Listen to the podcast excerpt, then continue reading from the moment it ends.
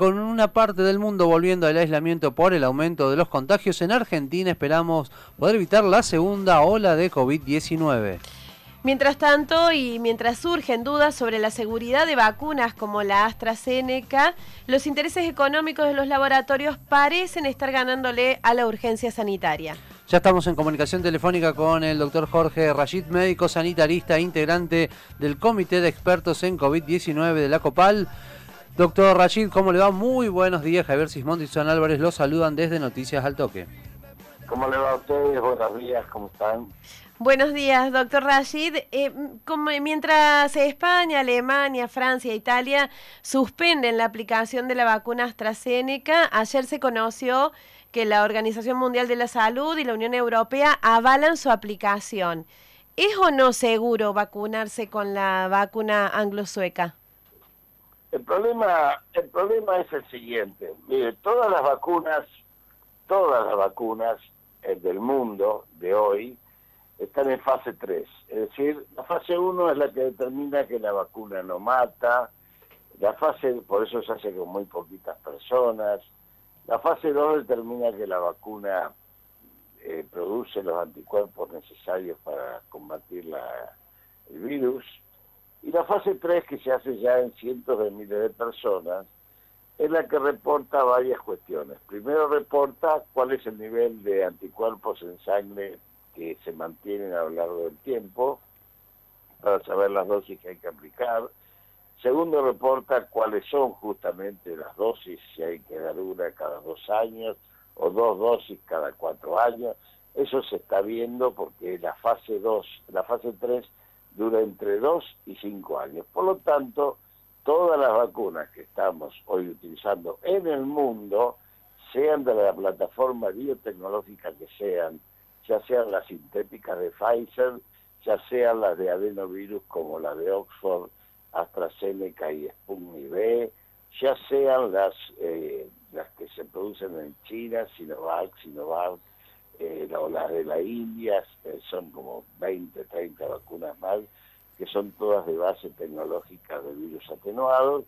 todas están en fase 3 todavía en desarrollo. Por lo tanto, como está en desarrollo en la fase 3, tienen que reportarse los efectos adversos, se llama reporte de efectos adversos de la vacuna, que son todas las circunstancias que se dan en los individuos a partir de estar vacunados. Puede ser desde circunstancias menores como las gripes, como las, perdón, las temperaturas, dolor de cabeza, decaimiento, que son las más habituales y que se reportan, o pueden ser estas como las que se reportaron, estas trombosis venosas en, eh, en algunos países, en pocos casos, para que usted tenga una idea, AstraZeneca ha, ha aplicado ya más de 17 millones, 17 millones de aplicaciones de vacuna en el mundo y ha tenido estos reportes. Cuando hay un reporte de este tipo, que no se sabe si es con causal o no con la vacuna, se suspenden los países que surgen los reportes. Pero que las vacunas son seguras, por supuesto, todas las vacunas son seguras y eficaces. Hay países de primera y otros de segunda también en relación a lo que tiene que ver con la provisión de vacunas. ¿Y cómo queda posicionada Argentina también en este sentido? La verdad que no hay países de primera y segunda, hay países que son imperiales con un capitalismo voraz, salvaje, brutal, inhumano, que han acumulado el 80% de las vacunas el 10% de los países. Hay 130 países que aún no tienen vacunas la Argentina en ese sentido es un país que gracias a la decisión política del gobierno en agosto, que firmó cinco precontratos, después eh, finalmente consolidó tres por 51 millones de vacunas ya firmadas, 20 con Sputnik, 22 con AstraZeneca Oxford y 9 con COVAX de la Organización Mundial de la Salud que cuando vimos que había problemas de abastecimiento porque el mundo europeo estalló eh, y por eso la revista Lancet lanzó la Sputnik dándole la supuesta pátina de legitimidad, el mundo europeo se volcó sobre Rusia pidiendo vacunas. Hoy eh, Alemania, Francia, Italia y España van a fabricar la Sputnik, Checoslovaquia, Eslovenia, Rumania, Bulgaria están comprando la Sputnik que sacó, obviamente, Gamaleya, un comunicado, Gamaleya será el más de, de Rusia, un comunicado pidiendo disculpas porque iba a tener que rediseñar su proceso productivo ante la demanda de más de 50 países, cuando nosotros éramos uno de los pocos, porque no le alcanzaba con la producción de Corea del Sur, China, India y Rusia, y tenía que ampliar, y eso le toca también a nuestro país, donde Richmond empezó a construir la planta para producir la, vacuna Sputnik. Por lo tanto, esto es una cuestión que hoy se dirime incluso en países que han hecho de su bandera el libre comercio, como Estados Unidos, que ha cerrado sus fronteras, o la Unión Europea, que ha cerrado sus fronteras a las exportaciones y con eso ha atrasado incluso el antígeno que nosotros estamos produciendo junto con México, porque impidió la salida de filtros hacia México para el fraccionamiento de la vacuna de los 22 millones que nosotros tenemos previsto junto con los mexicanos, de los 150 millones de vacunas que estamos produciendo los argentinos para 150 millones de latinoamericanos. ¿Qué beneficios va a tener para nuestro país eh, que Argentina esté situada de esta manera, incluso participando en la producción de vacunas? Mire, el primer beneficio es que nosotros asumamos como argentinos que no somos un país subdesarrollado, que no somos un país periférico, que no somos un país que pueda algunos personajes de nuestra política lavarse la boca con eso. Somos un país que tiene satélites, que produce que produce radares TPD, que fue capaz de producir en 120 días los kits serológicos, los kits moleculares por nuestros científicos del CONICET que habían sido degradados y denigrados en los últimos cuatro años de gobierno, que pudo producir con nuestros biotecnólogos, ingenieros jóvenes, eh, las carpas para duplicar y cuadruplicar con los respiradores en, dos y cuatro camas, que pudimos producir respiradores que hoy estamos exportando a toda Latinoamérica, porque por suerte nuestro sistema sanitario no colapsó. Así que los beneficios que nosotros tenemos son que ya producíamos antes el 50% del plan vacunatorio argentino, que estamos investigando en tres laboratorios nuestra propia vacuna nacional y que nuestro sistema de investigación hoy está avanzando financiado por el gobierno nacional en, mucho dinero, 100 mil dólares por equipo de investigación, que se van degradando obviamente a medida que avanzan las investigaciones. Nuestro país hoy apuesta a diferencia del gobierno que nos precedió, al desarrollo de la investigación y el desarrollo científico, porque el siglo XXI es el siglo del conocimiento y realmente la Argentina trató de ser vuelta a un, a un país pastoril y agroexportador. Doctor Rashid, se ha hablado del Sputnik, de la COVID, de la Sinopharm, algunas de las vacunas que, han llegado aquí al país. ¿Por qué fue tan polémica la, negociación con la compra de las vacunas Pfizer? ¿Qué hay detrás de esto? ¿no? Que también se habla de que habían pedido también como modo de garantía eh, glaciares o lo que tiene que ver también con la mega minería aquí en el país. Mire, eh, lo primero que tenemos que decir es que Pfizer es una empresa instalada en la Argentina, que produce medicamentos, todos sus científicos merecen nuestro respeto y sus trabajadores, por supuesto pero Pfizer, eh, en su cara farmacéutica, no es la cara empresaria. La cara empresaria de Pfizer, su propietario, es el fondo de inversión BlackRock, el mayor fondo buitre del mundo, que maneja 2 billones, con B, billones de dólares, y que obviamente fue el que trató de impedir la renegociación de la deuda externa privada argentina que hizo el gobierno de Alberto Fernández apenas asumió, y que además vino con demandas de bienes soberanos sobre la Argentina, entre ellos, como usted bien dice, los glaciares, el momento en que el agua dulce se empieza a cotizar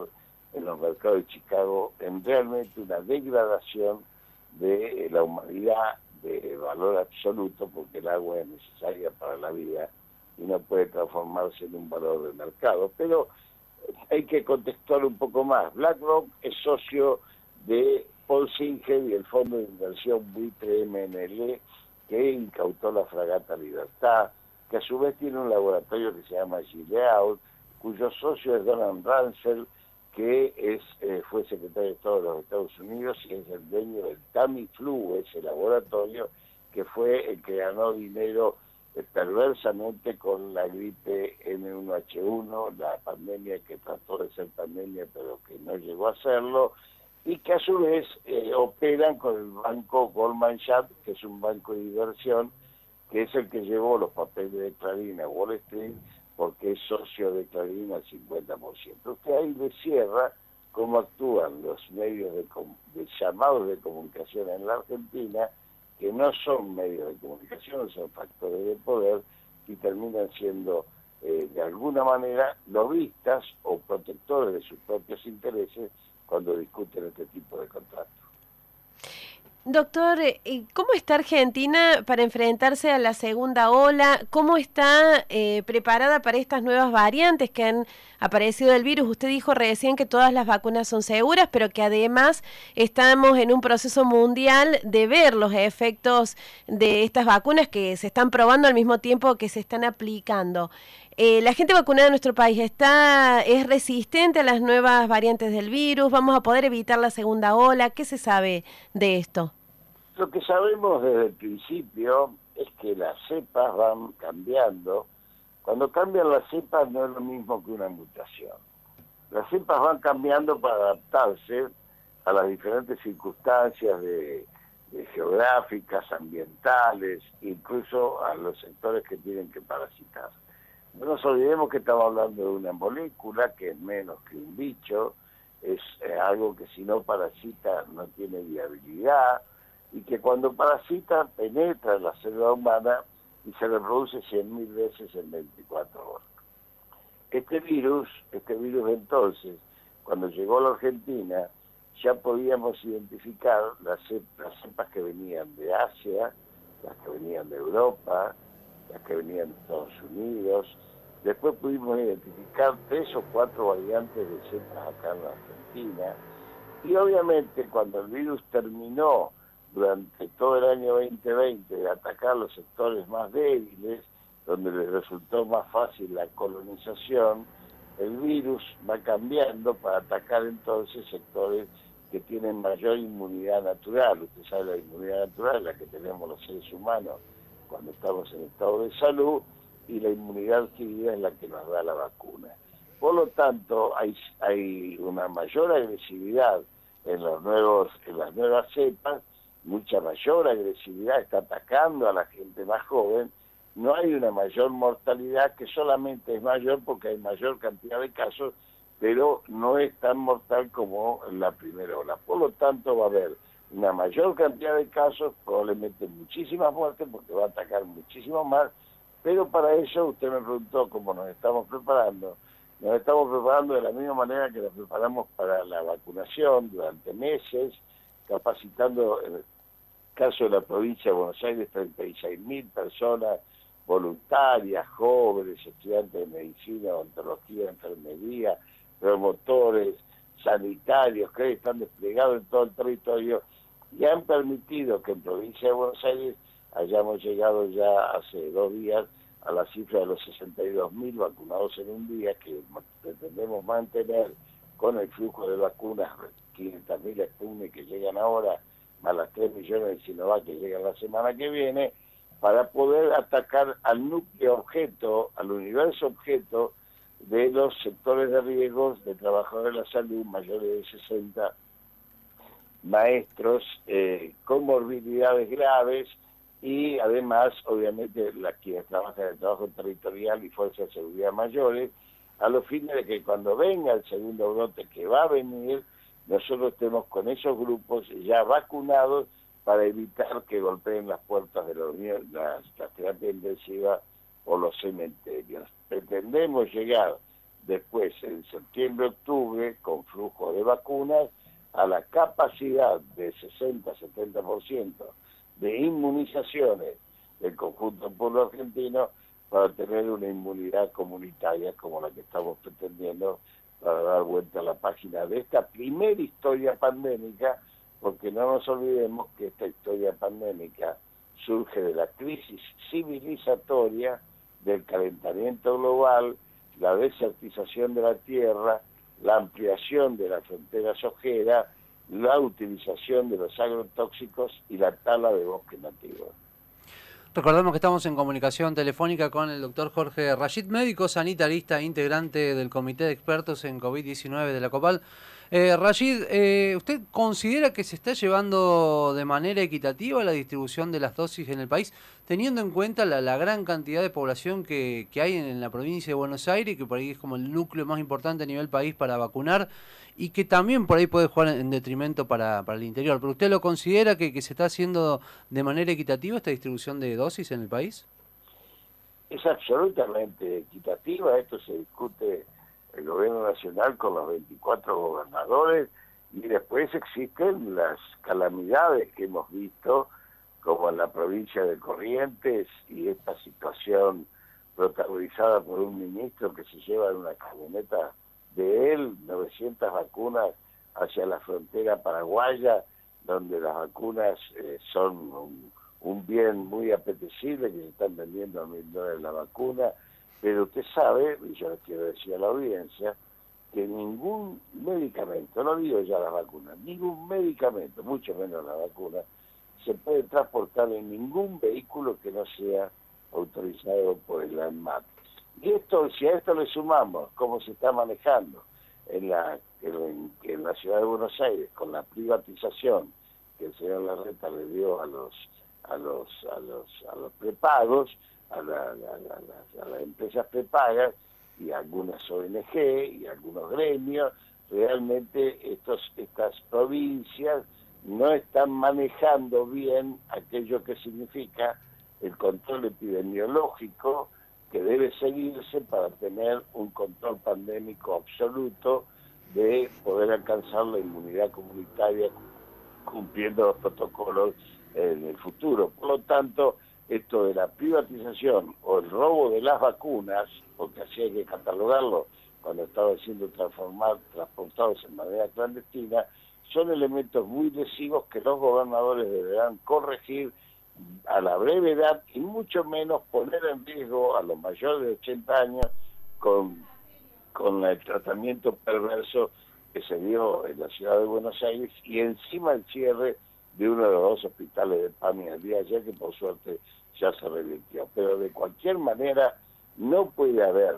ni sembrar odio, ni politizar una situación de guerra pandémica que está liderando el pueblo argentino, rodeado encima por países que están explotados con las nuevas cepas, en especial la cepa Manaus, y con un Paraguay que solamente ha recibido 4.000 vacunas, con el pueblo en la calle incluso derrocando a un gobierno que ha sido absolutamente insensible a las demandas populares desde el punto de vista pandémico. Por lo tanto, miren, para terminar este tema, yo creo que hay que cerrar las fronteras, creo que el día de mañana va a haber que hacerle un monumento al señor Gilbert Frank, que ha evitado la muerte de miles de argentinos al cerrar la frontera que es prácticamente seca del río Pilcomayo que se, que se cruza a pie y que hubiese sido invadida por eh, compatriotas, obviamente, de la patria grande latinoamericana, pero que vienen de un país absolutamente devastado por la pandemia como es Paraguay y mucho más Brasil.